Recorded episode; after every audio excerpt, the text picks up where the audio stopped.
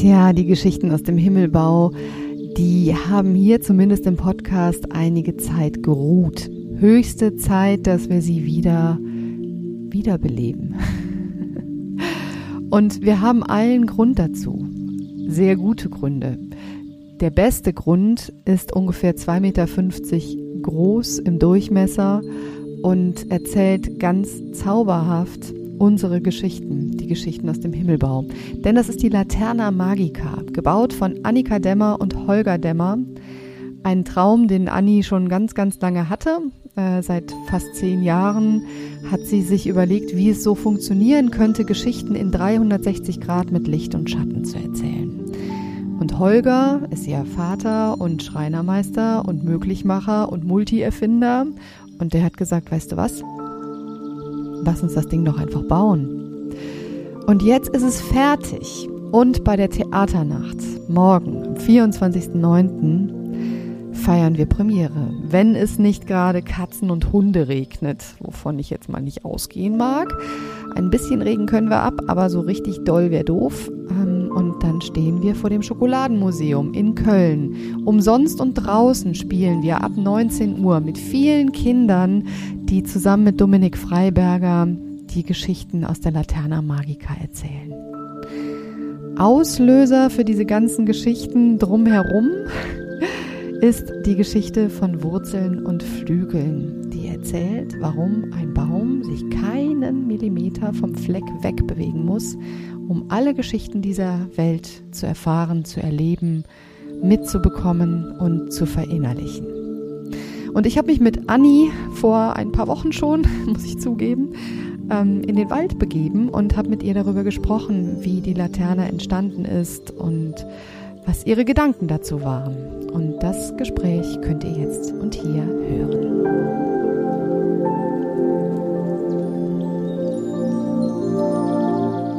Jetzt sitzen wir hier mitten im Wald oder besser gesagt auf einer Waldlichtung, liebe Anni. Und ähm, im Grunde mh, hm, bist du ja inspiriert worden, auch äh, ja von, von solchen Momenten wie dem, den wir jetzt hier erleben. Ja, also erstmal bin ich inspiriert worden von deiner Geschichte. ähm, genau, von Wurzeln und Flügeln. Aber ähm, ja, klar, der Wald war immer total wichtig für mich und auch so jeden Tag im Wald zu sein, finde ich wichtig. Und Bäume an sich haben für mich so ganz, ganz viel mh, hm, Diversität, ganz viele ähm, ja, Bäume sind so schöne Bilder für das Leben an sich und Bäume haben so viel und da spielt sich so viel ab und ähm, von daher war das ganz großer Inspirationspunkt, ja. Wie hast du das ähm, umgesetzt oder was hast du dir für Gedanken gemacht, bevor es an die Umsetzung ging? ähm, erstmal hatte ich ein ganz praktisches Problem. So ein Baum ist unglaublich hochformatig. also, und zwar nicht nur das, was ich sehe, also nicht den, den Stamm und die Krone, sondern ja letzten Endes auch das, ähm, das Wurzelwerk. Und jetzt habe ich eine 360-Grad-Leinwand, also ein krasses Querformat, die sich am besten als Geschichte schließt, möchte einen Baum ganz drauf haben und kann nicht ins Hochformat gehen. Das war was ganz Praktisches. und ähm, ich finde es aber immer ganz gut, weil egal welches Medium du wählst, du musst dich immer irgendwie einschränken. Und diese Einschränkung äh, gibt aber ganz viel Raum für Kreativität, weil es eine neue Lösung und einen neuen Weg gehen oder du musst einen neuen Weg gehen, um dieses Problem zu lösen. Und da steckt ganz viel hinter. Also ich mag diese Art von Einschränkung total gerne. Und ähm, dann habe ich überlegt, was natürlich auch von deiner Geschichte abgeleitet. Also wenn ich, wenn die Krone ähm, die so die Freiheit ist und die Luft repräsentiert und ähm, die Blätter zu Vögeln werden können und ähm, in die Welt rausgehen können und durch die Blätter irgendwie der, der Windstreich, der irgendwie durch die Welt weht und äh, von der Welt kommt, aus der Sahara den, den Sand zu uns weht oder wie auch immer. Aber das ist so diese, die, die Verbindung mit der Welt, wie die Lunge, die irgendwie die Verbindung mit der Außenwelt für uns ist, irgendwie, was rein und rausgeht. Und auch dieses Jetzt, dieses total im Jetzt und Hier sein irgendwie. In der Krone findet irgendwie alles statt, was was gerade jetzt aktuell da ist irgendwie. Die, die Vögel, die kommen, irgendwie, die vielleicht auch Geschichten erzählen, aber trotzdem ist es ein, ein totales Jetzt, ein totaler Jetzt-Moment.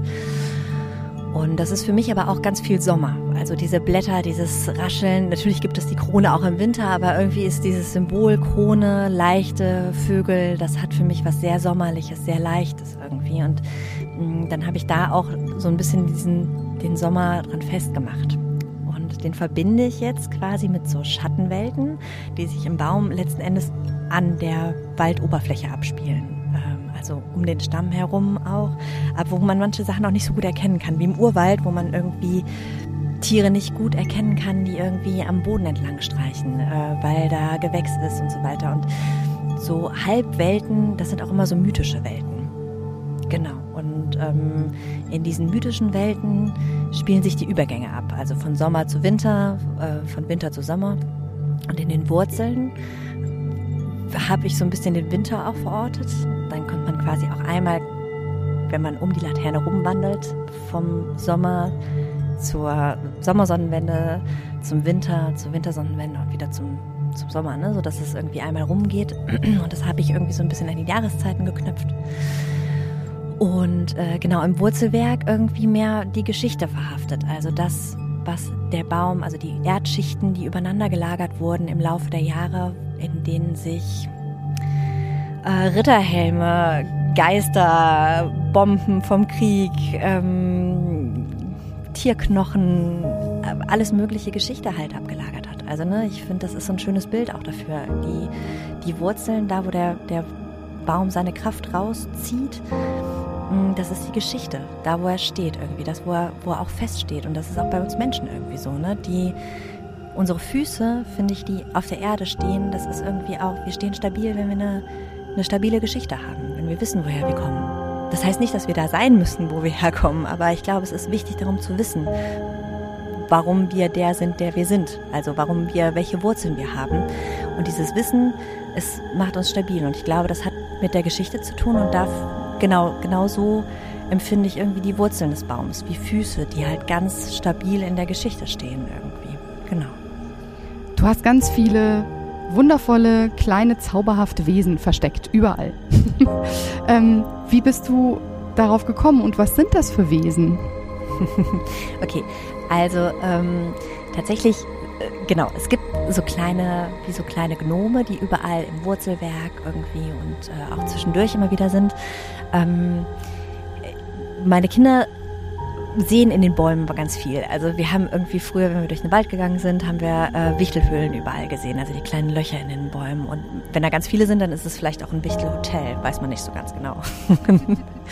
aber ähm, das kommt eigentlich auch aus dieser Idee von ne, das, was sich am Waldboden so abspielt, dass man nicht immer genau erkennen kann. Und so ist so ein Baum auch. Also man, wenn man lange sich mal Zeit nimmt und an einem Baum sitzt, dann hört man viel, man sieht viel. Mh, mm, und man sieht auch nicht, nicht immer so ganz genau, was es ist irgendwie. Und es gibt so viele Mythen und so viele Geschichten, die sich um Bäume herumranken. Und weil das auch ein wahnsinnig verrücktes Lebewesen ist. So ein Baum ist ein, ein wahnsinniges Lebewesen, was unglaublich langsam wächst, unglaublich alt werden kann, ganz viel gesehen hat und irgendwie, ja, ob da jetzt Seelen drin sind, ob da Geister drin sind, ob da kleine Wesen drin wohnen, das ist natürlich alles Fantasie oder eben nicht. Aber das wird so von diesen kleinen Figürchen repräsentiert. Eigentlich sind, stehen die für die Fantasie, die man überall entdecken kann, wenn man genau hinguckt. Genau. Wenn ich ein Baum sein dürfte, wäre ich eine Birke. Und zwar, weil sie sehr lichtvoll ist und ähm, so silbrig glitzert und ja, einfach tolle Geräusche gibt, wenn man drunter sitzt und das raschelt so ganz, äh, ganz silbrig irgendwie, finde ich. Was wärst du für ein Baum, wenn du einer sein dürftest? Ha. Kalt erwischt. Kalt erwischt. Ähm, ich habe, ohne drüber nachzudenken, direkt gedacht, eine Eiche. eine gute deutsche Eiche. Warum? Weiß ich gar nicht. Nee, eigentlich war mein Opa immer eine Eiche, deswegen ist die schon besetzt auch. Ich finde, zwei dürfen nicht die gleiche, also können bestimmt, aber ähm, wir haben einen großen Eichenbaum bei uns vom Fenster stehen und da gucke ich jeden Tag drauf. Und da ist der Specht drin, da ist der, ähm, der Zaunkönig drin. Irgendwie kamen da tausend kleine Tierchen vorbei, die sagen wir morgens früh mal Hallo irgendwie. Unser Kater springt da drum rum und versucht, die Tierchen zu fangen.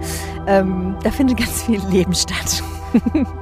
ähm, ich weiß gar nicht, ob ich eine Eiche wäre. Nee, nee, ich wäre ein Apfelbaum. Das ist toll. Ja, ich wäre ein Apfelbaum. Ein Apfelbaum finde ich richtig gut.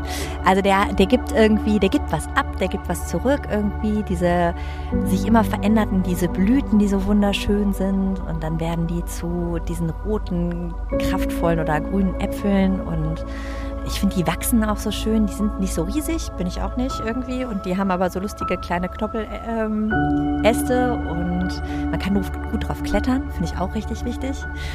Ähm, man kann damit Spaß haben und trotzdem sind die da und ernähren. Und ähm, doch, die finde ich gut. Apfelbäume finde ich gut. Ähm, jetzt haben wir diese erste Geschichte in der Laterna Magica, die ich auch super schön finde. Und ich bin total gespannt, wie es denn dann aussieht, wenn wir Premiere feiern bei der Theaternacht am 24.09. Ich bin schon ganz aufgeregt. Ähm, wir haben ja aber schon auch noch gedacht, wir machen noch eine zweite Geschichte. Hast du schon eine Idee? Hätten die Fragen vorher absprechen sollen. Das ist korrekt. Kann ich rausschneiden. ja. Ja, klar, tausend Ideen. Das ist das Problem. es scheitert. Nicht das Problem, dass wir keine Ideen haben, sondern das Problem ist, dass wir zu viele Ideen haben. Also, ähm, also genau. Ich glaube, diese Naturgeschichten sind immer total schön ähm, und die lassen sich wunderbar mit Fantasiewesen verknüpfen. Das finde ich immer ziemlich gut, weil das auch so generationenübergreifend ist. Also ich finde, ähm, Erwachsene erzählen gerne von Natur, erzählen gerne von Geschichten und erzählen und nehmen die Natur gerne zum Anlass, irgendwie Fantasiewesen einzubasteln. Und Kinder sehen diese Fantasiewesen eh überall. Und das finde ich ist immer eine super schöne, schöner Anknüpfungspunkt, der Generationen und Familien verbindet. Das finde ich total toll und ich finde, das bietet dieses Medium der Laterne total gut. Ähm, Klar, darüber hinaus kann das aber auch in den Sternenhimmel wandern irgendwie und wunderbare, ähm, weil auch das ist natürlich ein Teil ja, unserer Welt irgendwie auch ein, ein, eine äh, Projektionsfläche für Träume. Und ich glaube, genau das ist es. Also diese Projektionsflächen für Fantasie. Ähm, die lassen sich in der Laterne total schön wiedergeben, weil es diese 360 Grad Leinwand dazu einlädt, immer wieder überall kleine Dinge zu entdecken, ähm, sich Geschichten selber erzählen zu können, die Geschichten erzählt zu bekommen, aber immer mal wieder vielleicht auch anders.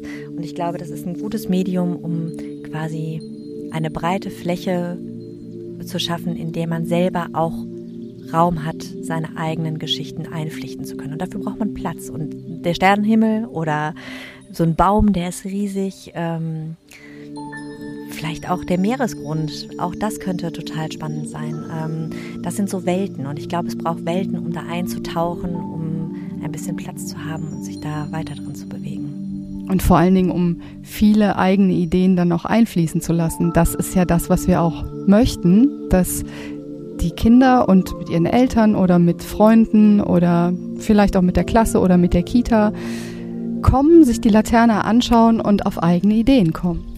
Genau, und ich finde es eigentlich auch ganz wichtig, weil, ähm, also ich habe auch versucht, quasi verschiedene Höhen einzubauen, dass ähm, kleine Kinder schon mal andere Sachen sehen als Erwachsene, die eine andere, andere Sichthöhe haben.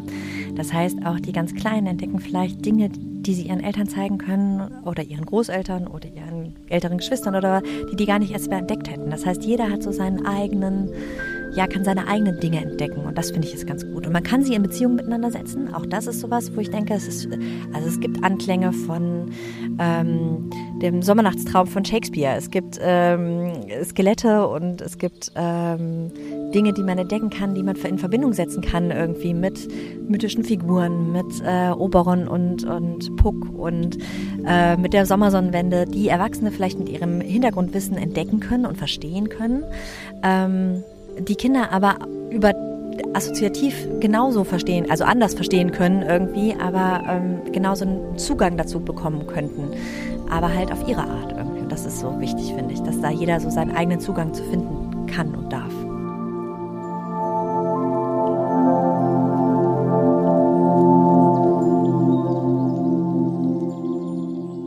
Also morgen Theaternacht in Köln, 24.09. ab 19 Uhr vor dem Schokoladenmuseum. Kommt zahlreich mit offenen Herzen, offenen Augen und viel Lust am Geschichten hören, Geschichten erleben und Geschichten selber erzählen. Mit unserer magischen Laterne. Die Laterna Magica. Wir haben das Wort einfach mal wörtlich